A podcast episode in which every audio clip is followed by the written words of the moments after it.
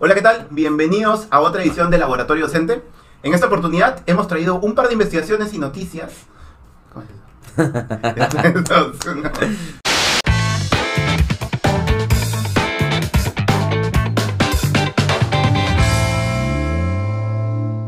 Hola, ¿qué tal? ¿Cómo están? Bienvenidos a otra edición de Laboratorio Docente. En esta oportunidad vamos a compartirles un par de investigaciones de educación que Juan y yo las vamos a ir conversando durante este episodio y vamos a intentar sacar algunas conclusiones y aprendizajes. Así que comencemos. Juan, ¿qué tal? ¿Qué has traído para hoy? Bien, Pepe, mira, eh, estaba revisando uno de los portales que más usamos, que nos parece bastante, Mm. bastante bueno, que es el portal de Utopia. Y me quedé, me quedé leyendo uno de los artículos de la profesora Lauren Garr, que es una profesora del estado de Carolina del Sur, en una escuela pública, una profesora de inglés. Y me pareció bien interesante esto, que no es una investigación, pero es un, un artículo que ella escribe sobre lecciones eh, importantes que, que tienen los profesores sobre lo que es la enseñanza a distancia. Y me pareció especialmente importante porque en este momento ya estamos, sí, eh, en miras de ir pasando la educación presencial nuevamente, pero es altamente probable que no abandonemos la educación virtual, que no ab- abandonemos la educación a distancia. Claro. Entonces, este, vamos a continuar, esto va a seguir todavía por, creo que un largo tiempo y creo que se va, va a permanecer la educación a distancia ya como una alternativa para, para aprender, para educarse en la educación escolar, en la etapa escolar.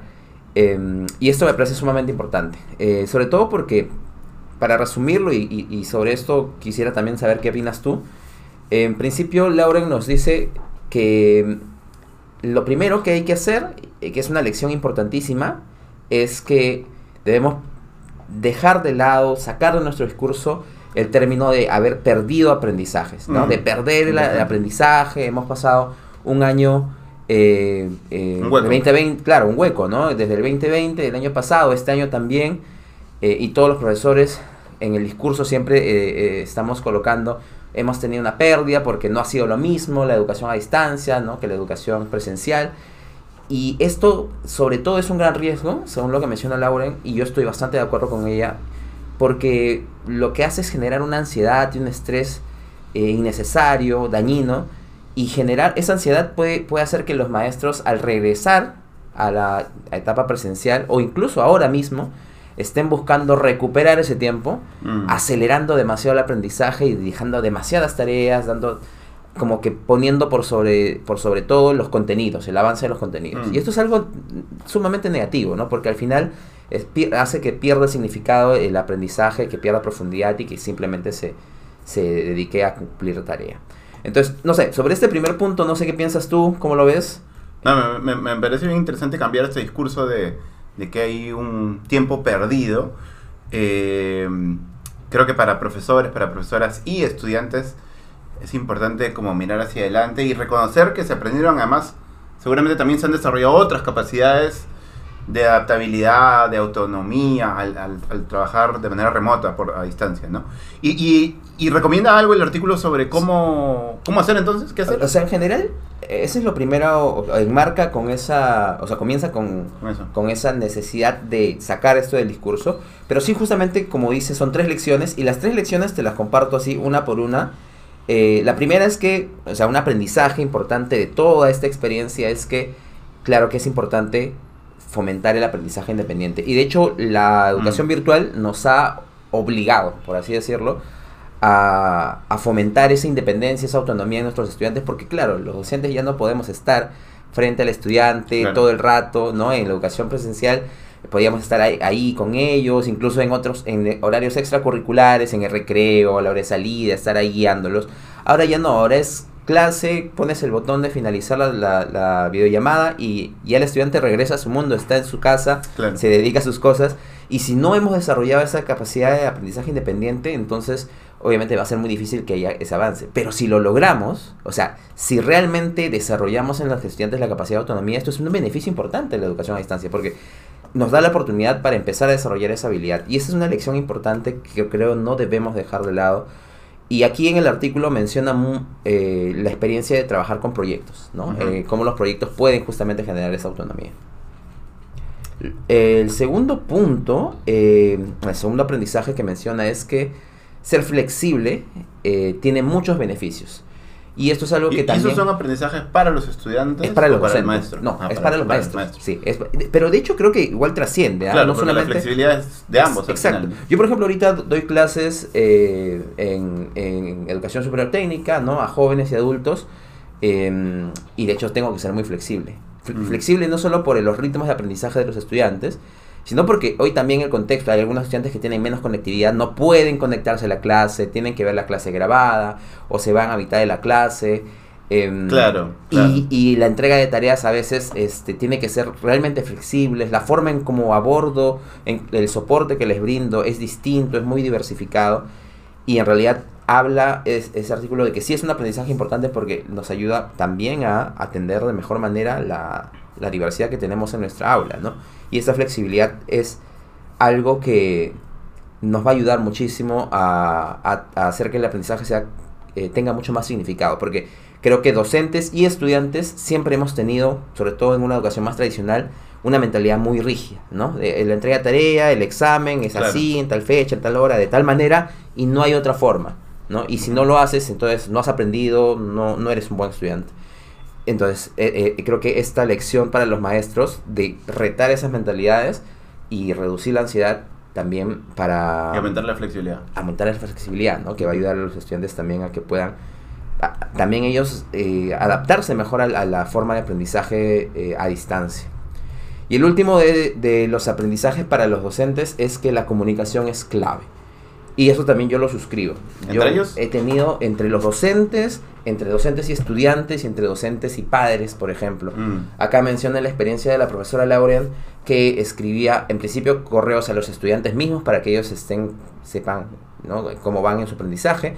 Se comunicaba todos los viernes con los padres diciéndoles cómo iban sus estudiantes, un correíto diciéndoles si avanzaba esto en la semana, hemos tenido estas dificultades, ¿no? Todo, toda la información constante y la comunicación por mucha iniciativa de la maestra, ¿no? era una comunicación muy, muy proactiva y que ayudaba a que justamente la, el aprendizaje o, o la ansiedad también de padres, Mm. de estudiantes se reduzca Claro. y puedan sentirse más tranquilos y viendo sobre todo que avanzan, porque claro, también en la educación virtual el, el padre, la madre, que no está tampoco tan adaptada, tan- no conoce tanto esto, este entorno de aprendizaje, pues va, va a estar un poquito también en, en, eh, en cierta incertidumbre, ¿no? De cómo está yendo mi hijo, mi hija, qué, qué estarán haciendo, ¿no? Eh, así que es una forma, eh, como menciona Lauren, de poder generar mayor eh, compromiso, reducir el estrés, la ansiedad de la- de- del estudiante y de su entorno y de ayudar así pues a que el aprendizaje sea de mayor calidad, ¿no? Y que son que es algo que también quizás cuando estábamos en la, en la aprendiz- en la educación presencial era más cotidiano eh, y menos formal quizás y en la educación a, a distancia ya lo formalizamos un poco, sabemos que hay otros canales de comunicación, un correo, un mensaje, un grupo de WhatsApp u otras formas de, de comunicarnos que creo que van a ayudar bastante, ¿no? Y son, son lecciones que creo que sirven mucho, como te digo, porque al final vamos a continuar eh, aprendiendo a distancia. Los niños, niñas y adolescentes de nuestro país, Claro, mundo, van a hacerlo, ¿no? Como que lo semipresencial todavía tiene un tiempo más, por lo menos. Sí. Y, y entonces me parece bien interesante esto que dice el artículo porque al final lo que importa es, sí, dar flexibilidad, pero al mismo tiempo no simplemente dejar que cada uno haga lo que quiera, sino al mismo tiempo con esa flexibilidad y esa comprensión hacia nuestros estudiantes, nuestros estudiantes, también es importante cierto andamiaje con la comunicación, para que igual los estudiantes, padres, familia, todo el mundo sepa Sí. qué es lo que se está haciendo, qué es lo que viene, entonces lo pones en un carril como un andamiaje y dentro de ese andamiaje hay flexibilidad, se puede ir moviendo, después debemos ser flexibles porque el internet, etcétera, nos, nos lleva, nos obliga a ser flexibles. Sí. Pero y, interesante. Y, y- y para cerrar, porque sí, sí, igual ahora creo que te- también tú has traído un artículo, eh, es que Lauren relaciona mucho estos aprendizajes con la experiencia que ella tiene aplicando el método de proyectos, el aprendizaje basado en proyectos. Ah, claro. Y que es algo bueno quizás en otra... A distancia. en otro- claro, a distancia. Porque esa es una de las grandes consultas que hoy maestros y maestras tienen. Sí, de acuerdo. Cuando trabajas en la BP dice, ¿y esto lo puedo aplicar a distancia?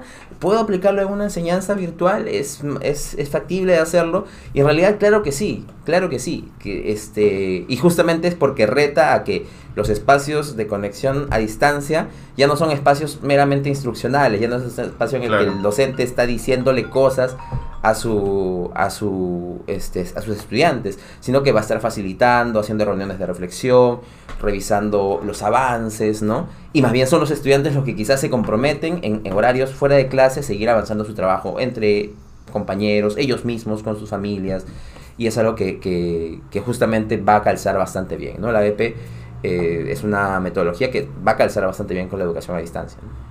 No, buenazo, buenazo. Ya, rápidamente te comparto el mío. Eh, encontré un artículo que habla de los 150 estudios. Ujú. Eh, son un par de investigadores de Canadá y Australia empezaron a decidieron pues investigar sobre cómo motivar a los estudiantes y revisaron bibliografía y encontraron casi 150 estudios, 144 de hecho. 144 estudios que se habían hecho en clase, o sea, en, en las distintas clases, o sea, no son estudios como son estudios bien, bien reales, bien experimentales, de ver qué finalmente había funcionado con, oche- con más de 80.000 estudiantes. Son estudios que se han hecho por ah, los últimos 20 años. ¿Y qué encontraron? Encontraron dos cosas. Este, la primera es que, eh, lo hemos escuchado, ¿no? que, que padres y, y profesores tienen que trabajar juntos, pero finalmente en términos de motivación para el aprendizaje, los profesores son, tienen, una, tienen una fuerza, un poder mucho más que los padres Ujú. padres que ayuden a sus hijos a motivar, que los ayuden a aprender, que los motiven para aprender, sí son importantes, pero el efecto, la fuerza que tiene el profesor para hacer que los estudiantes estén motivados es muchísimo más grande, es, es Mm. significativa más grande que, que el de los padres. Entonces tenemos ahí una, una posibilidad de, aunque quizás en la familia no sea, no hay ayuda para los estudiantes, el maestro puede marcar la diferencia, ¿no? El maestro la maestra. Y eso que dices es bien interesante. Yo lo, lo relaciono con mi experiencia personal como, como padre con- y también eh, de un niño de 5 de, de cinco años, mi hijito Joaquín, que junto a su mamá, su mamá le enseña mucho en casa, ¿no? Ella, ella funge de, de maestra de, de Joaquín eh, y en realidad avanzan cosas muy bien. Pero realmente, ahora que me comentas esto, sí se nota muy claro cómo, eh, cómo la actitud que tiene Joaquín frente a su maestra, frente a, a, Claro. a- a Jessica, que es su mamá, ¿no? Claro. es distinta, ¿no? Este, incluso a veces nosotros también le decimos, vamos a decirle a tu maestra para que vea tu avance y bucha, que es la motiva. actitud es completamente distinta, se motiva, le dan ganas de hacer, empieza a hacerlo mejor, ¿no? Y es porque, claro, el- la figura que tiene la maestra para Joaquín es distinta y eso para cualquier estudiante, ¿no? Sí, el, el rol del maestro y la figura del maestro la maestra es, Sí. es muy motivadora, ¿no? Sí, o sea, de hecho que siempre queremos como maestros, maestras, hacer que los padres se involucren, las madres se involucren. Ujú. Eh, pero al final del día no hay que no hay que dejar de entender que sí, aunque las familias no estén colaborando mucho a veces, igual como maestros y maestras podemos hacer la diferencia. O sea, no, Sí. no hay que, ah, la familia, los padres no apoyan, sí, a veces sí, a veces no. Pero ya, estos estudios dejan claro que igual nosotros, sea, el maestro la maestra lo puede hacer.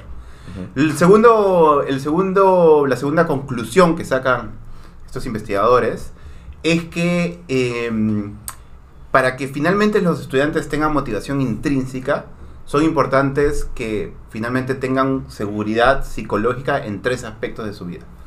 El primero es eh, su sentido de competencia, que se sientan competentes. Lo segundo, o sea, para que estén motivados, tienen que sentirse competentes, tienen que sentirse, sentir que pertenecen, o sea, el sentido de pertenencia. Y lo tercero es, tienen que sentir autonomía. Entonces, trabajando con esas tres, finalmente vamos a hacer que los estudiantes estén mucho más motivados al momento de aprender en clases virtuales o presenciales. ¿Qué te parece hasta ahí? Bueno, sí, o sea, fíjate, incluso ahí, ya sí lo relaciono también con mi, mi propio proceso de aprendizaje, ¿no? El sentirme competente, sentido de pertenencia y la autonomía. O sea, entiendo que lo último que mencionas es como que el hecho de que eh, el- la experiencia haga sentir a la persona que puede tomar decisiones, que puede... La experiencia de aprendizaje. Cla- Claro, en la experiencia de aprendizaje puede, puede ser prota- protagonista de esa experiencia y no es alguien que simplemente está siguiendo una, Sí. ¿no? Claro, claro. De todas maneras, o sea, creo que las experiencias que logran eso, o sea, que son retadoras, porque al final también creo que ese, ese equilibrio entre el reto, algo que te haga sentir eh, retado, pero que no te frustre y que te haga sentir que realmente tienes las habilidades para lograrlo, creo que de Exacto. todas maneras te va a ayudar a que, a que quieras hacerlo, ¿no? A que no te vayas a, a- a- hacia abajo en, en tus ánimos, porque si es algo demasiado demasiado complejo, que ves que no te sale, que no, no hay ni, no le ves ni pie ni cabeza, claramente no vas a poder estar creo que ahí el tema de, de las, de cómo diseñamos las experiencias para lograr ese equilibrio va a ser bueno, porque sí, así vamos a hacer que los estudiantes se sientan competentes, porque al final todos los niños y niñas, adolescentes, tienen un nivel de competencia desarrollado. ¿no? Sí. Entonces hay que encontrar eso, creo que la capacidad de diseñar las experiencias no de manera tan mecánica, sino realmente adaptándolas a nuestros Y, y la estudiantes. verdad es que, como dices, es hasta retador, ¿no? Porque es mucho más sencillo que el estudiante tenga el, con- perdón, que el- la maestra tenga el control, sobre todo para el momento de planificar.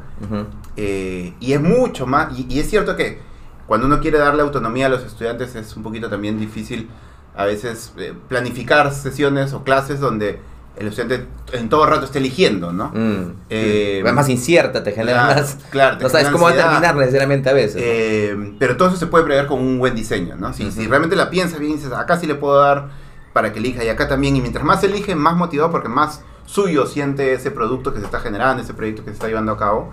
Al mismo tiempo, eh, como decías, ¿no? Mientras más eh, competencia tiene, mientras más sabe sobre lo que se tiene que hacer, más motivado va a estar y mientras más motivado va a estar, más va a buscar aprender más y así se genera un círculo virtuoso, ¿no? Y el sentido de competencia, el- el- la autonomía, finalmente hace que el estudiante se sienta protagonista, se sienta parte del grupo. En el fondo gana este sentido de pertenencia que nos hablan los investigadores, ¿no? Entonces, Claro. Me pareció muy interesante. Dale. Sí, y fíjate qué curioso, porque al final me vuelvo, o sea, caigo nuevamente en que el aprendizaje basado en proyectos, o en general las metodologías más activas, ¿no? Exacto. Por ejemplo, el aprendizaje basado en proyectos da oportunidad para que, se- para que esto ocurra, ¿no? Para que tengamos experiencias más retadoras, más complejas, para que los estudiantes tomen decisiones, puedan tener la autonomía de gestionar proyectos, de llevarlos a cabo, y también para que hagan algo que esté ligado a sus intereses y eh, por ende que ellos se sientan parte de, ¿no? Que, que pertenecen a, a- a un A gran clase, proyecto, a un colectivo. claro, a una iniciativa que va a lograr algo. Entonces, eh, de hecho que creo que estos dos, eh, esto- el- este artículo, el estudio que tienes, como que realmente nos, nos lleva hacia a pensar en que, en que metodologías como el ABP u otras similares pueden eh, realmente ser una gran oportunidad para ir cambiando, haciendo evolucionar nuestra forma de enseñar y hacer que aprendan nuestros estudiantes. ¿no? No, y para cerrar lo que te estaba contando del artículo, finalmente los investigadores dicen qué es lo que tiene que hacer el maestro. O sea, si ya sabemos que tenemos que desarrollar eh, la competencia, o sea, al final queremos que estén motivados en el aprendizaje y tenemos que desarrollar su nivel de competencia, su sentido de pertenencia y su autonomía.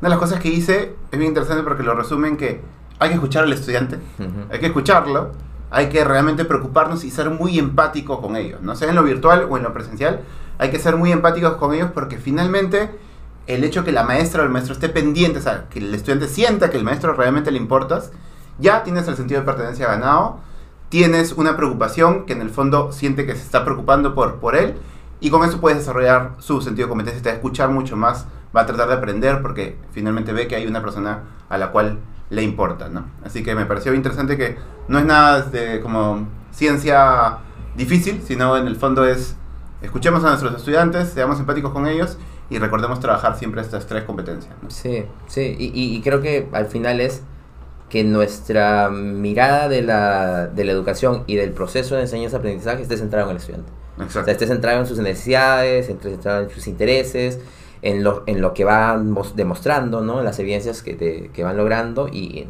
tomar decisiones en torno a eso, ¿no? Centrado en el estudiante. Sí. No, buenazo. Eh, eso fue todo por hoy. Siempre semanalmente vamos a tratar, cada uno va a traer un artículo, una investigación, lo vamos a compartir, lo vamos a discutir junto con ustedes y poder sacar conclusiones para aprender juntos en esta comunidad de laboratorio docente. Así que muchísimas gracias por estar con nosotros, Juan. Sí, eso es todo. Nos vemos la próxima semana y vamos a traer mucha más información para que podamos eh, juntos en esta comunidad de laboratorio docente. Eso es todo. No olviden suscribirse a nuestros canales de Instagram, de YouTube, de TikTok, de Facebook para no perderse ninguno de estos capítulos que sacamos semanalmente. Un abrazo grande, excelente semana. Chao. Hasta pronto.